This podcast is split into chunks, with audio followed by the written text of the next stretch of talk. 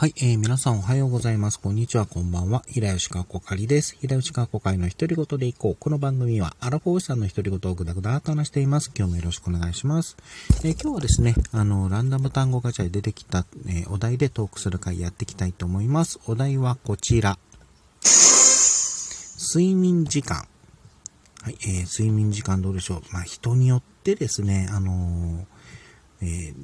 すり、まあ、例えば6時間、まあ、7時間とか寝ないとちょっとスッキリしないっていう方もいらっしゃったり、あの、うん、逆に、あの、短い時間ですね、5時間とか4時間でも、あの、寝ればスッキリするっていう方もいらっしゃるかと思うんですけれども、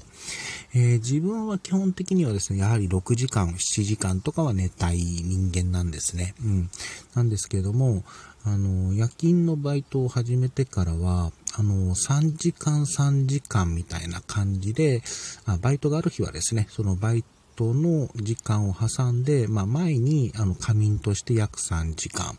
で、バイト終わった後に、えっ、ー、と、バイト終わった、まあ、いろいろ作業終わった後に3時間ぐらい寝るっていうのがデフォになってますね。本当だとちょっとまとめて寝たいんですけれども、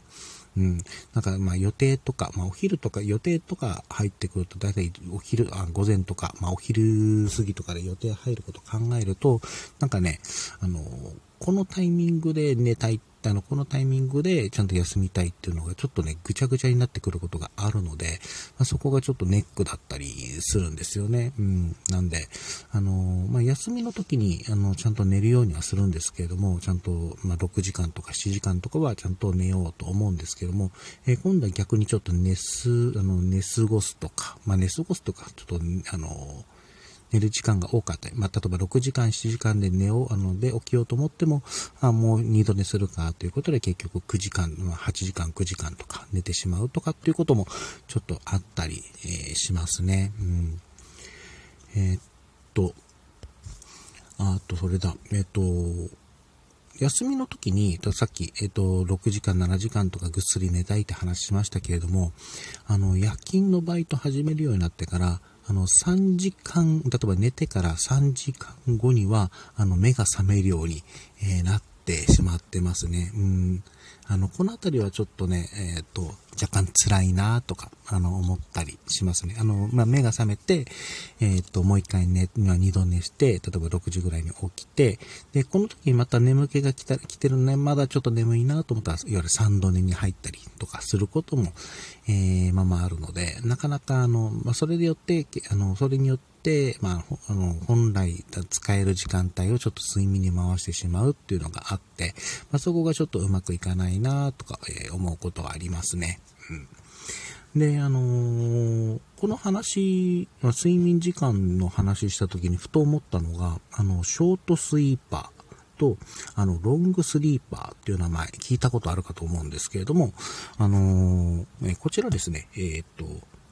セントラルメディカルクラブっていうサイトの、えー、サイトさんの、情報で、あの、短時間睡眠体質のショートスリーパーとはという、えー、アメリカの研究者が、えー、特有な遺伝子を発見という記事があったんですけども、ちょっとこちら紹介させていただきたいと思うんですが、えー、こちらの記事によりますと、あの、6時間未満の短眠者をショートスリーパーと呼び、え9時間以上の長眠者を、えロングスリーパーと呼んでいるとのことです。えちなみに、睡眠時間が6時間から10時間の人は、えバリアブルスリーパーと呼ばれていて、え日本人の約8割から9割がこのバリアブルスリーパーと言われているんだそうです。えちなみに、あの、バリアブルっていうのは、あの、変化しやすいという意味があって、あの、睡眠時間をカットしたり、まあ、伸ばしたりすることができるため、まあ、変化しやすい、まあ、バリアブルという名前がついてるんだそうです。えー、ちなみに、えー、偉人や著名人の睡眠時間の情報もあったんですけども、あの、ナポレオンが約3時間、えー、発明王のエジソンは4時間、えー、最近だと、あ現在人だと、えー、マイクロソフト創業者のビル・ゲイツや、えー、アメリカ元大統領の、えー、ドランプ、えー、ドナルド・トランプも、え、約1日数、あの数時間の睡眠。えっ、と、イギリス元首相の、え、サッチャーは4時間以下と言われてるんだそうです。え、代わりに、え、そあそしてですね、代わりにというか一方で、あの相対性理論で有名なアインシュタインは10時間。で、あの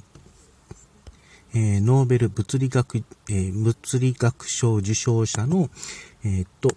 えー、小柴正俊博士は、あの、11時間、平平均時間が、平均睡眠時間が11時間と、えー、ロングスリーパーの方もいらっしゃるんだそうです。ちなみになんか、ショートスリーパーはなんか特有の遺伝子を持ってているようで、あの、訓練などではショート、ショートスリーパーに変われる可能性はないんだそうです。なので、あの、ショートスリーパー、まあ、ショートスリーパーすることで、まあ、小さくね、あの少なく寝ることで、あの、最大のパフォーマンスを発揮しようとして、例えば訓練とかも、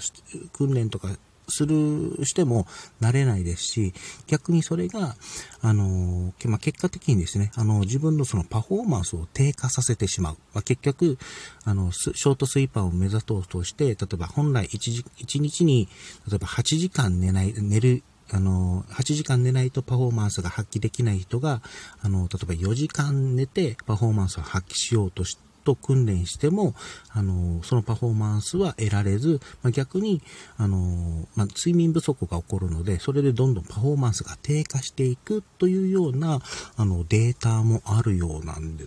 すね。なので、あの、まあ、この記事では、あの、自分に合った睡眠時間を見つけ出して、日中のパフォーマンスを向上させる方が得策、得策と言えるでしょう。という、え、内容で占めてるんですけれども、あの、多分人間人それぞれによって、その睡眠時、適した睡眠時間っていうのが、まあ、自分もちょっとはっきり分かってないっていう部分もあるので、何かこういったのをなんか調べられる方法があったら、ちょっとそれで、あの、自分の、あの、適した睡眠時間って調べてみたいなとかちょっと思ったりしました。はい。では今回はですね、えー、睡眠時間でお話しさせていただきました。お相手は平吉かこ会でした。最後まで聞いていただいてありがとうございました。それではまた。